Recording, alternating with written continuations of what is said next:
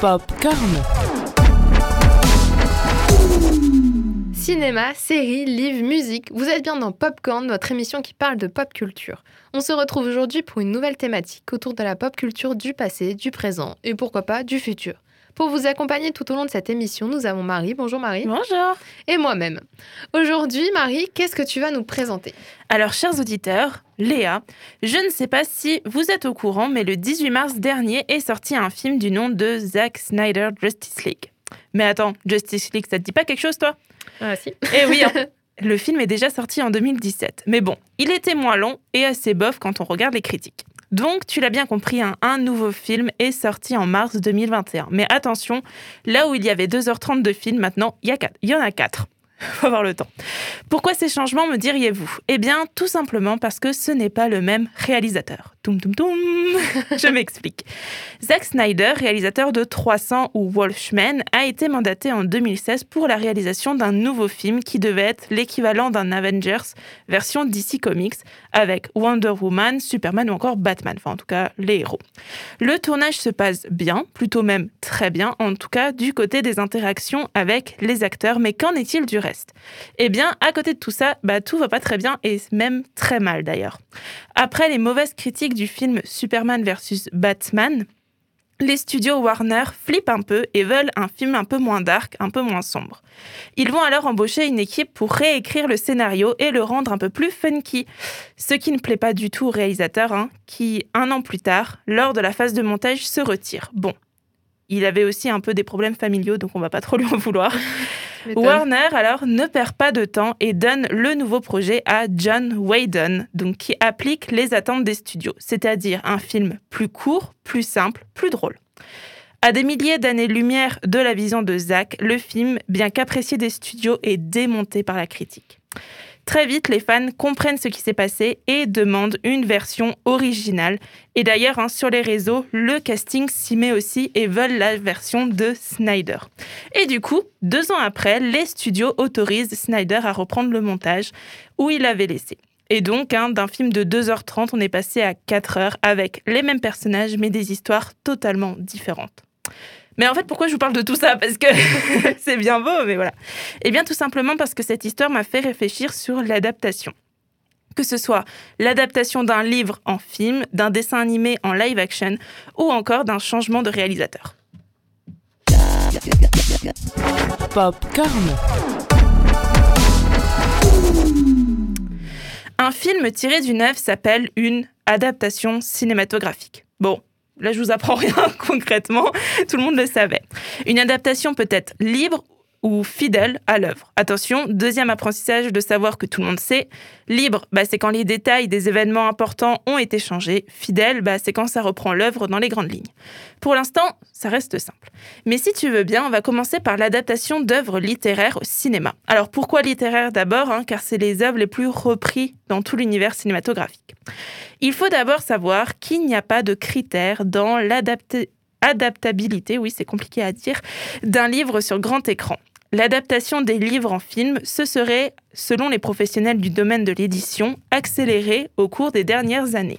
Certains disent même que c'est le phénomène Harry Potter hein, qui aurait accentué cela. Mais bon, soyons sérieux deux minutes, beaucoup de choses ont eu pour conséquence l'histoire de ce petit sorcier, et l'adaptation des livres en film est bien plus vieux que ça. Pour d'autres, il faut des personnages forts, une histoire cohérente. C'est donc tout naturellement que les best-sellers sont les premiers à être adaptés en film. Pour ce qui est de la fidélité, le réalisateur Nicolas Barry, à qui on doit par exemple les enfants de Tim Burlbar, affirme que le réalisateur est comme un chef d'orchestre. Il interprète le livre à sa manière. Il refuse les commentaires comme quoi un réalisateur n'a pas d'idée originale, insistant sur le fait que toujours un réalisateur va partir d'un livre qu'il aime pour le mélanger à son propre univers. C'est pourquoi, dans de très nombreuses adaptations, l'écrivain reste aux côtés du réalisateur. Par exemple, hein, moi je vais vous parler de la saga Divergente, la trilogie qui a vu une adaptation, qui malheureusement n'a pas très bien marché, mais bon, quand on voit les derniers livres, c'est un peu normal, mais qui reste un exemple de film où l'auteur a eu son mot à dire et elle a même joué dedans, dans le premier d'ailleurs. Dans l'univers qui a été le plus adapté, je vous parlerai bien entendu de l'œuvre d'Arthur Conan Doyle, Les aventures de Sherlock Holmes. Film, série, ou euh, jeux vidéo ou autre, Sherlock Holmes a eu l'occasion de traverser les siècles. Et c'est d'ailleurs peut-être pour cela que nous l'aimons toujours autant. Pourtant, adapter un livre peut engendrer des problèmes non négligeables. Donc, euh, l'adaptation libre d'une œuvre peut s'avérer être une trahison pour le public. Comme, comment réagisseriez-vous si, dans une adaptation de Roméo et Juliette, euh, bah, en fait, les adolescents ils meurent pas à la fin? Alors, on serait content? Je pense qu'on serait content parce qu'on se dit, ouais, ils vont vivre leur grand amour et tout ça. Mais c'est pas fidèle à l'œuvre, du coup. C'est pas normal, on est d'accord.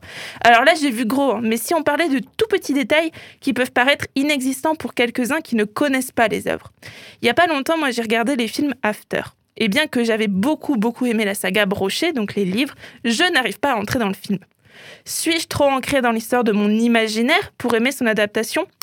Bon, on pourrait partir pendant des heures parce que je pense qu'il y a des milliers de films comme ça qui ne sont pas forcément plus en adaptation. Euh, seulement, moi, j'ai eu vent d'une affaire d'adaptation qui a coûté gros à l'auteur et je voulais vous en parler parce que c'était très intéressant. En 95 sort l'adaptation cinématographique de l'œuvre d'Anne et Serge Gollon, Angélique Marquise des Anges, avec du coup Michel Mercier dans le rôle de l'héroïne. Une adaptation qui ne plaît pas du tout aux écrivains, mais qui devient un véritable buzz auprès des téléspectateurs.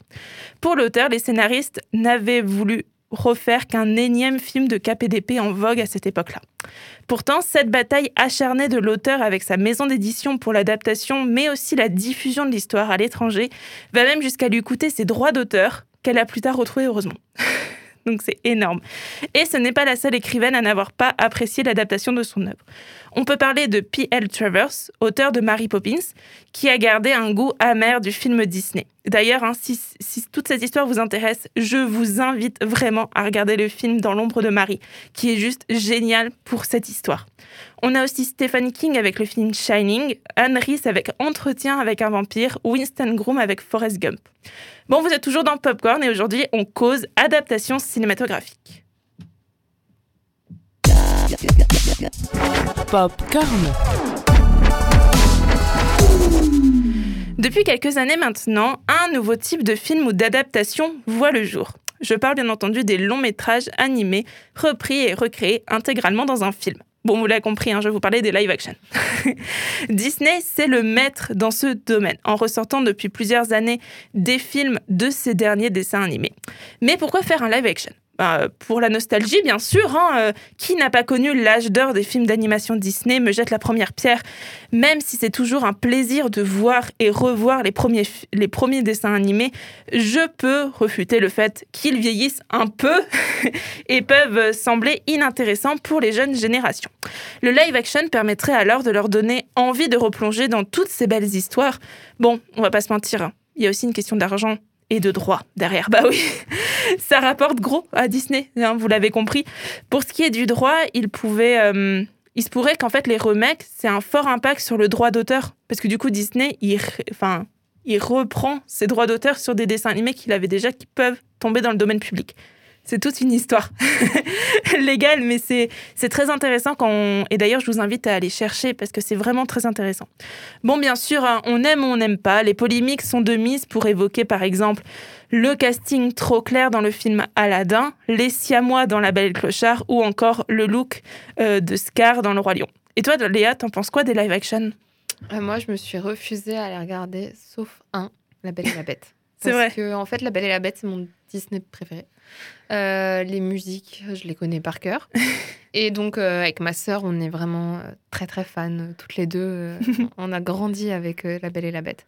Donc, quand il est sorti en live action, ma sœur m'a dit Allez bien, Léa, on va aller le regarder. Du coup, moi, je n'ai pas pu dire non. Parce que je me suis dit Bon, allez, quand même. Et déjà, moi, j'aime beaucoup Emma Watson. Donc, je l'ai trouvée très, très bien dans le rôle de Belle. Mm parce qu'elle l'incarne très bien. Déjà parce qu'elle est très belle, mais outre le physique, elle est très douce. Et du coup, elle était parfaite, en fait, mm. pour, pour faire belle. Donc, c'est le seul. Mais Le Roi Lion, je, refuse de le voir, en fait. Parce que pour moi, Le Roi Lion, c'est le Disney. En plus, dans les live action, euh, les chansons sont pas les mêmes. Forcément, elles sont reprises. Le rythme, des fois, change. Les paroles changent. Et euh, moi, j'étais. Alors, bien que je l'ai adoré, dans La Belle et la Bête, j'étais très frustrée que C'est la fête n'avait pas les mêmes paroles. Oui. Oui, oui, bien sûr. Non, mais il y a ça. Après, moi, je te conseille le film Cendrillon, parce qu'il n'y a, pas de, a pas de chanson dedans. Ah C'est oui, ça qui- euh, du J'ai coup, oui, c'est vrai. cool. C'est vrai. Et puis, euh, le, le casting est, va- est vachement bien. Voilà. Si, si jamais euh, tu te Et dis. pour nos auditeurs aussi. euh, Pour Bon. Et bah pour finir cette chronique, hein, je voulais vous parler des changements de scénariste ou réalisateur au cours d'un même film ou d'une saga cinématographique. Bah pour cela, je vais quand même vous parler de ma saga de films préférée, les Harry Potter, hein, parce que euh, la saga cinématographique a quand même compté pas moins de quatre réalisateurs pour sept films, huit films, je sais plus, chacun avec sa patte et son imaginaire. Mais bizarrement, hein, quand on ne le sait pas, je trouve que ça passe crème. On trouve Ouais. vraiment que la, la- la suite de la saga re- reflète vraiment les bouquins. Mhm. C'est génial.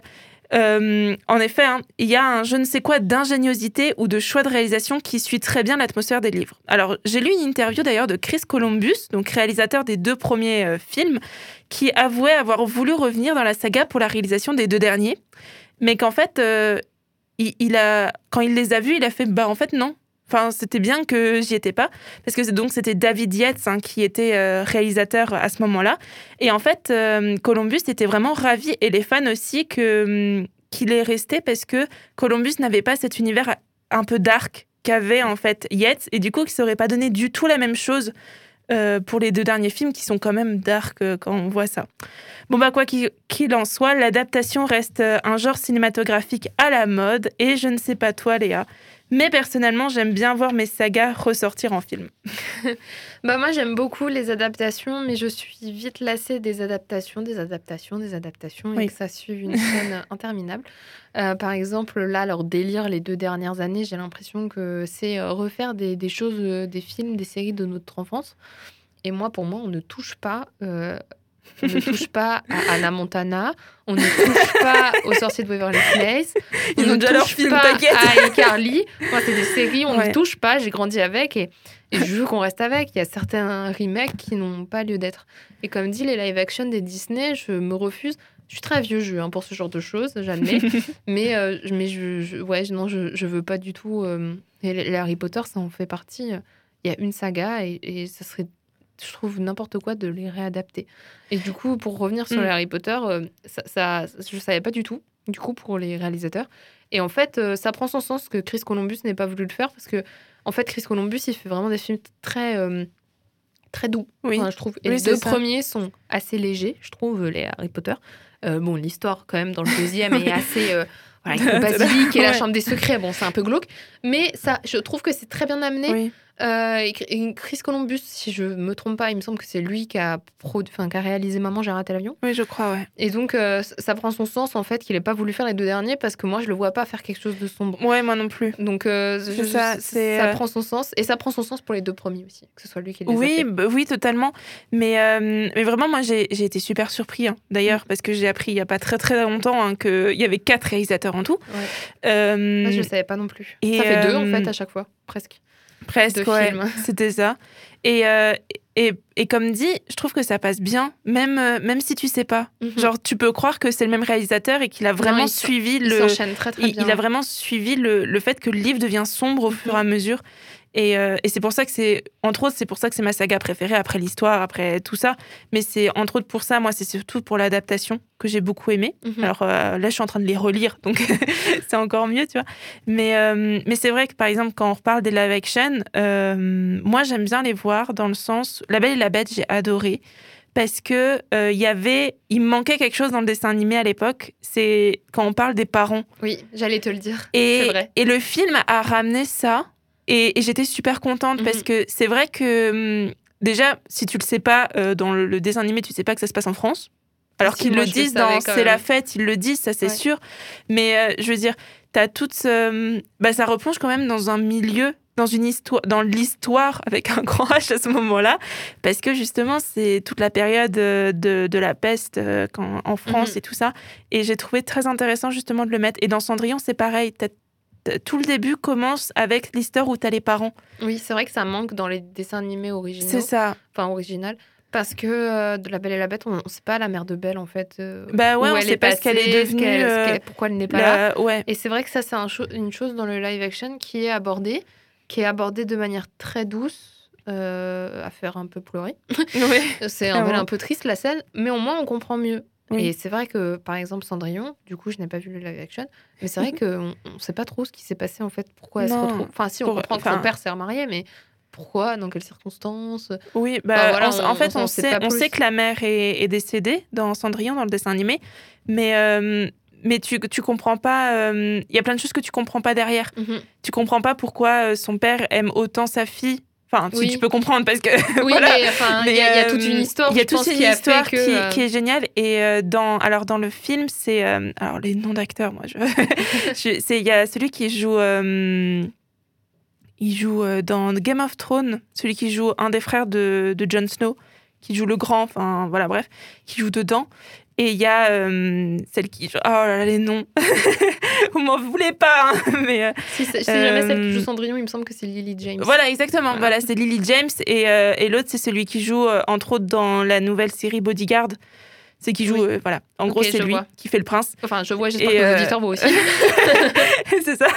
Euh, et, euh, et, et je suis très contente que ce soit eux parce que je trouve qu'ils incarnent très bien les deux et ils jouent très bien d'ailleurs Mhm. le truc. Donc franchement, c'est vraiment un, un film que je te recommande.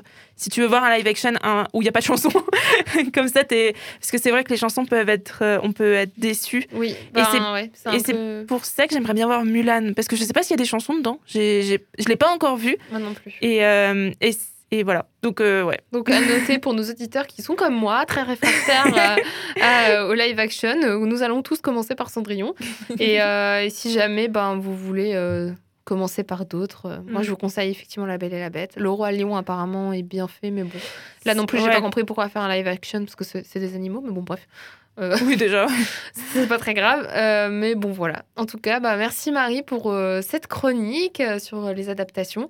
C'était très intéressant, on a encore appris plein de choses. Et donc nos audi- chers auditeurs, c'est déjà terminé pour Popcorn, mais on revient bientôt avec une nouvelle émission. En attendant, n'hésitez pas à aller faire un tour sur nos réseaux, donc Facebook et Instagram popcorn.radio pour euh, voilà d'autres nouveautés, euh, des, des- des publications pleines d'infos. Et euh, nous, on vous dit à très bientôt. Popcorn.